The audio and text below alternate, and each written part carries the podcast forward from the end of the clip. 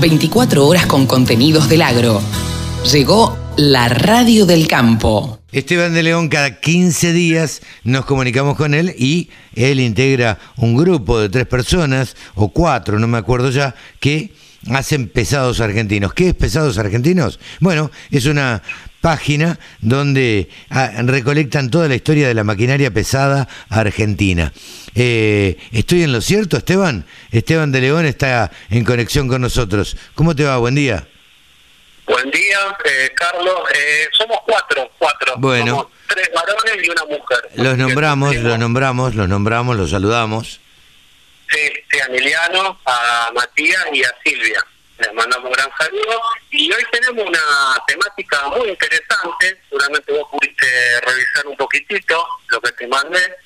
Eh, vamos a hablar de una empresa que se llama AS, Ajá. Arequito Semilla. A ese grande, que- ¿Cómo? a ese grande, dice acá. Sí, sí, grande y mediana son los modelos que Ajá. fabricó. Eh, bueno, esta empresa, eh, que no recuerdo ahora si tiene otro nombre, de Arequito, que es, podemos hacer una introducción, es un polo bastante interesante para lo que es maquinaria agrícola, especialmente lo que es implementos, pero por ahí en la parte de pulverización no se destacó tanto como otras localidades. En la década del 70, esta empresa, Arequito Semilla, o AS, como su- indican sus siglas, fabricó unos pulverizadores muy rústicos, como pudiste ver, demasiado rústicos, Sí, sí. eh, con pocas comodidades, y trató de, eh, como es, hacerse un espacio en un mercado en el cual Plaza había empezado eh, como con sus pulverizadores, Metalfor también, eh, hubo un intento en Rosario de Geotrack, si, si mal no recuerdo la marca, y bueno, era todo muy rústico en aquella época. Este pulverizador en dos versiones, grande y mediana, eh, lo que hacía era recurrir a lo que había en la época básicamente. Motor Ford, o el motor del Falcon 6 cilindros o el de V8 que tenían las pick o los camiones, y después una estructura tubular muy básica, un botalón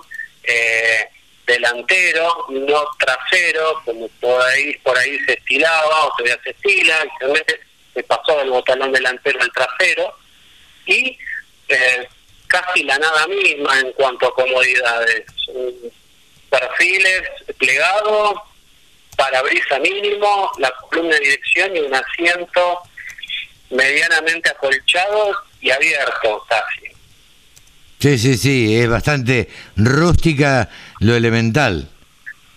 Claro, claro, sí. Por ahí uno de los grandes problemas que tuvo era cierta falta de comodidad y por ahí esa, esa cosa de calidad percibida, si se puede decir así, que uno ve cuando uno ve algo y decir, bueno, no es tan de buena calidad, es de regular calidad, pero así todo tenía buenas características, ya que más allá de la motorización que tenía, que era muy buena para, digamos, la, la ligereza, la liviandad que podía llegar a tener, el modelo, en este caso mediana, tenía una capacidad de tanque de mil litros, eh, dos bombas para presión, una bomba para carga, despeje al suelo de 0,9 metros, eh, tenía suspensión a cuatro ruedas, lo cual era difícil de encontrar por ahí en aquel momento, amortiguación, que también era un poco complicado, y bueno, el rodado era de, de tractor, especialmente el eh,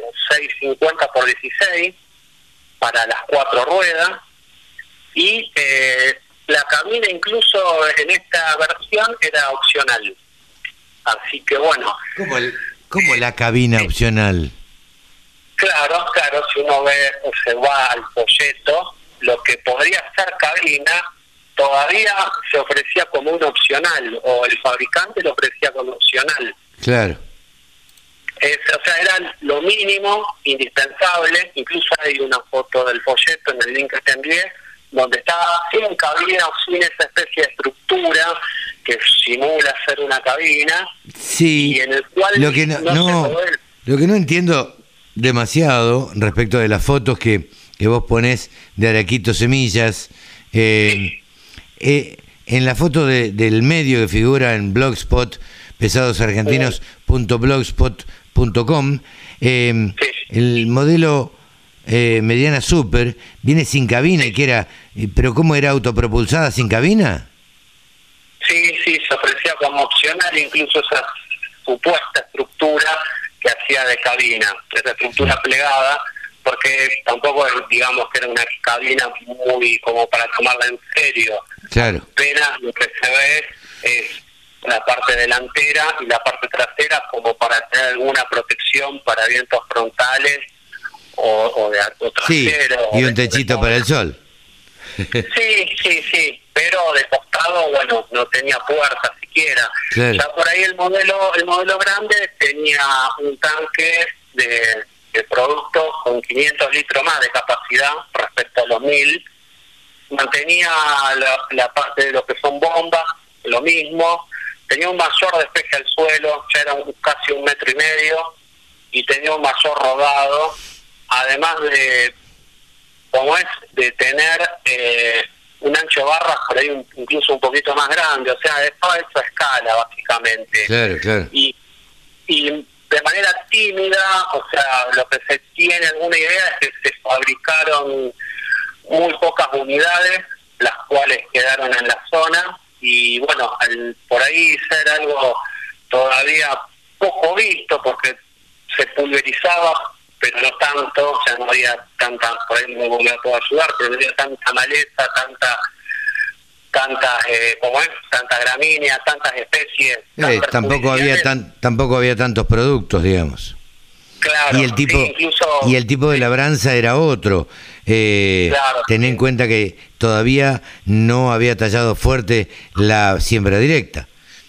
Claro, claro, sí. Por eso era también difícil lo que era la pulverización, que por ahí era con algún implemento arrastrado un tractor de menor tamaño, lo que veníamos hablando, o incluso a veces si era una chacra o una extensión muy chica, el productor podía ir pasando, incluso no sé si con animales o él mismo con alguna mochila y pulverizar. Pero bueno, eh, estaba como en su comienzo este tipo de pulverización eh, tenía una, hay que destacar que, que por ahí era en cuanto a lo que es transmisión muy similar a lo que serían modelos básicos de ahora, cadena, eh, después eh, lo que era eh, tanque de combustible, 100 litros nomás, tenía un tanque de agua, plástico, para lo que sea limpieza eh, y demás.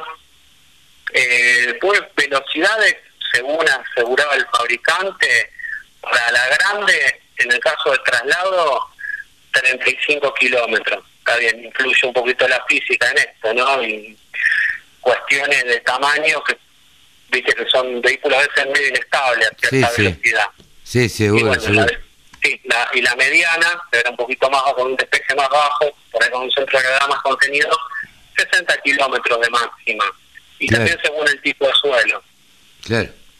Este, bueno, eh, siempre es bueno conocer estas, eh, estas, estas maquinarias, en este caso esta pulverizadora AS, Arequito Semillas, de la ciudad de Arequito, que era una fertilizadora, una pulverizadora, y bueno, muy, muy rústica, pero tuvieron su desarrollo en, en determinada zona, digamos. Supongo que se habrán hecho no sé cuántas maquinarias, pero bueno, supongo que habrá... ¿En qué año desapareció la fábrica?